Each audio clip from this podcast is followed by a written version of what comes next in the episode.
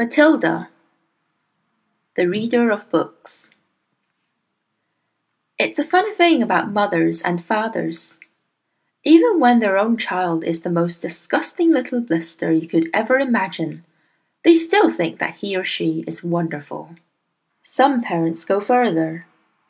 They become so blinded by adoration, they manage to convince themselves their child has qualities of genius. Well, there's nothing very wrong with all this. It's the way of the world.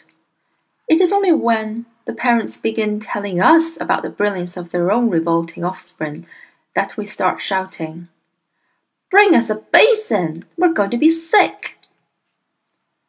School teachers suffer a good deal from having to listen to this sort of twaddle from proud parents. But they usually get their own back when the time comes to write the end of term reports. If I were a teacher, I would cook up some real sculptures for the children of doting parents. Your son, Maximilian, I would write, is a total washout. I hope you have a family business you can push him into when he leaves school because he sure as heck won't get a job anywhere else. Or if I were feeling lyrical that day, I might write. It is a curious truth about grasshoppers having their hearing organs in the size of the abdomen. Your daughter Vanessa, judging by what she's learnt this term, has no hearing organs at all. I might even delve deeper into natural history and say, the periodical cicada spent six years as a grub underground, and no more than six days as a free creature of sunlight and air. Your son Wilfred has spent six years as a grub in this school, and we're still waiting for him to emerge from the chrysalis. A particular poisonous little girl might sting me into saying, Fiona has the same glacial beauty as an iceberg, but unlike the iceberg, she has absolutely nothing below the surface. I think I might enjoy writing end of term reports for the stinkers in my class. But enough of that, we have to get on. Occasionally, one comes across parents who take the opposite line, who show no interest at all in their children, and these, of course, are far worse than the doting ones. Mr. and Mrs. Wormwood were two such parents. They had a son called Michael and a daughter called Matilda. And the parents looked upon Matilda in particular as nothing more than a scab. A scab is something you have to put up with until the time comes when you can pick it off and flick it away. Mr. and Mrs. Wormwood looked forward enormously to the time when they could pick their little daughter off and flick her away, preferably into the next country or even further than that. It is bad enough when parents treat ordinary children as though they were scabs and bunions. But it becomes somehow a lot worse when the child in question is extraordinary, and by that I mean sensitive and brilliant. Matilda was both of these things, but above all, she was brilliant. Her mind was so nimble and she was so quick to learn her ability should have been obvious even to the most half-witted of parents. But Mr. and Mrs. Wormwood were both so gormless and so wrapped up in their own silly little lives that they failed to notice anything unusual about their daughter. To tell the truth, I doubt they would have noticed had she crawled into the house with a broken leg. Matilda's brother Michael was a perfectly normal boy. But the sister, as I said, was something to make your eyes pop. By the age of one and a half, her speech was perfect, and she knew as many words as most grown ups. The parents, instead of applauding her, called her a noisy chatterbox, and told her sharply that small girls should be seen and not heard. By the time she was three, Matilda had taught herself to read by studying newspapers and magazines that lay around the house. At age of four, she could read fast and well, and she naturally began hankering after books. The only book in the whole of this enlightened household was something called Easy Cooking, belonging to her mother. And when she had read this from cover to cover and had learnt all the recipes by heart, she decided she wanted something more interesting. Daddy, she said, do you think you could buy me a book? "A book? he said. What do you want a flaming book for? To read, Daddy. What's wrong with the telly, for heaven's sake? We've got a lovely telly with a 12 inch screen, and now you come asking for a book. You're getting spoiled, my girl. Nearly every weekday afternoon, Matilda was left alone in the house. Her brother, five years older than her, went to school. Her father went to work, and her mother went out playing bingo in a town eight miles away. Mrs. Wormwood was hooked on bingo and played it five afternoons a week. On the afternoon of the day when her father had refused to buy her book, Matilda set out all by herself to walk to the public library in the village. When she arrived, she introduced herself to the librarian, Mrs. Phelps.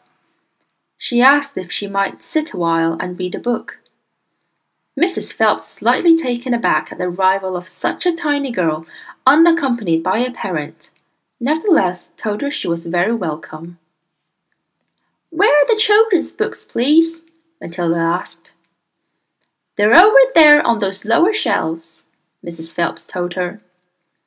Would you like me to help you find a nice one with lots of pictures in it? No, thank you, Matilda said. I'm sure I can manage. From then on, every afternoon, as soon as her mother had left for bingo, Matilda would toddle down to the library. The walk took only ten minutes, and this allowed her two glorious hours sitting quietly by herself in a cozy corner, devouring one book after another. When she had read every single children's book in the place, she started wandering round in search of something else. Mrs. Phelps, who had been watching her with fascination for the past few weeks, now got up from her desk and went over to her. Can I help you, Matilda? she asked. I'm wondering what to read next, Matilda said. I've finished all the children's books. You mean you've looked at the pictures? Yes, but I've read the books as well. Mrs. Phelps looked down at Matilda with her great height and Matilda looked right back at her. I thought some were very poor, Matilda said, but others were lovely. I liked the secret garden best of all. It was full of mystery the mystery of the room behind the closed door, and the mystery of the garden behind the big wall. Mrs. Phelps was stunned. Exactly how old are you, Matilda? she asked. Four years and three months, Matilda said. Mrs. Phelps was more stunned than ever, but she had the sense not to show it. What sort of a book would you like to read next? she said. Matilda said, I would like a really good one that grown ups read, a famous one. I don't know any names. Mrs. Phelps looked among the shelves, taking her time. She didn't quite know what to bring out. How, she asked herself, does one choose a famous grown up book for a four year old girl? Her first thought was to pick a young teenager's romance of the kind that is written for 15 year old schoolgirls. But for some reason, she found herself instinctively walking past that particular shelf. Try this, she said at last. It's very famous and very good. If it's too long for you, just let me know and I'll find something shorter and a bit easier. Great Expectations, Matilda read, by Charles Dickens. I'd love to try it. I must be mad, Mrs. Phelps told herself. But to Matilda she said, Of course you may try it. Over the next few afternoons, Mrs. Phelps could hardly take her eyes from the small girl sitting for hour after hour in the big armchair at the far end of the room with the book on her lap. It was necessary to rest it on the lap because it was too heavy for her to hold up, which meant she had to sit leaning forward in order to read. And a strange sight it was. This tiny dark haired person sitting there with her feet nowhere near touching the floor. Totally absorbed in the wonderful adventures of Pip and old Miss Havisham, and her cobwebbed house, and by the spell of magic that Dickens, the great storyteller, had woven with his words. The only movement from the reader was the lifting of the hand every now and then to turn over a page. And Mrs. Phelps always felt sad when the time came for her to cross the floor and say, It's ten to five, Matilda. During the first week of Matilda's visits, Mrs. Phelps had said to her, Does your mother walk you down here every day and then take you home? My mother goes to Aylesbury every afternoon to play bingo, Matilda said. She doesn't know I come here. But that's surely not right, Mrs. Phelps said. I think you'd better ask her. I'd rather not, Matilda said. She doesn't encourage reading books, nor does my father. But what do they expect you to do every afternoon in an empty house? Just mooch around and watch the telly. I see, she doesn't really care what I do, Matilda said a little sadly. Mrs. Phelps was concerned about the child's safety on the walk through the fairly busy village high street and the crossing of the road, but she decided not to interfere. Within a week, Matilda had finished Great Expectations, which in that edition contained 411 pages. I loved it, she said to Mrs. Phelps. Has Mr. Dickens written any others? A great number, said the astounded Mrs. Phelps. Shall I choose you another? Over the next six months, under Mrs. Phelps' watchful and compassionate eyes, Matilda read the following books Nicholas Nickleby by Charles Dickens, Oliver Twist by Charles Dickens, Jane Eyre by Charlotte Bronte.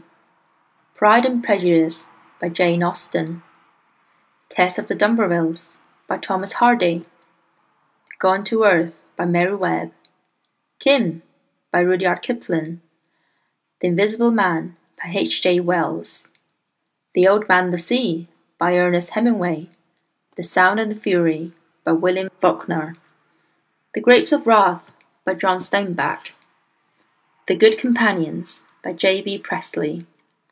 Brighton Rock by Graham Greene, Animal Farm by George Orwell.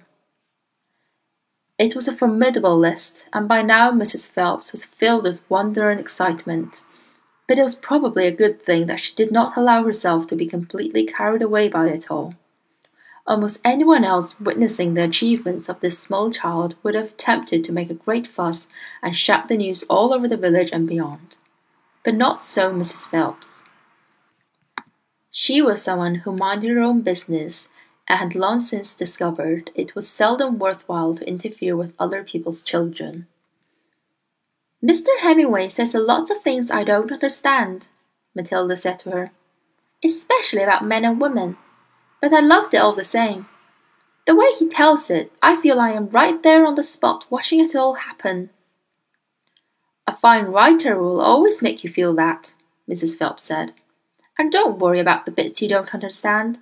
Sit back and allow the words to wash around you, like music. I will, I will. Did you know, Mrs. Phelps said, that public libraries like this allow you to borrow books and take them home? I didn't know that, Matilda said. Could I do it? Of course, Mrs. Phelps said.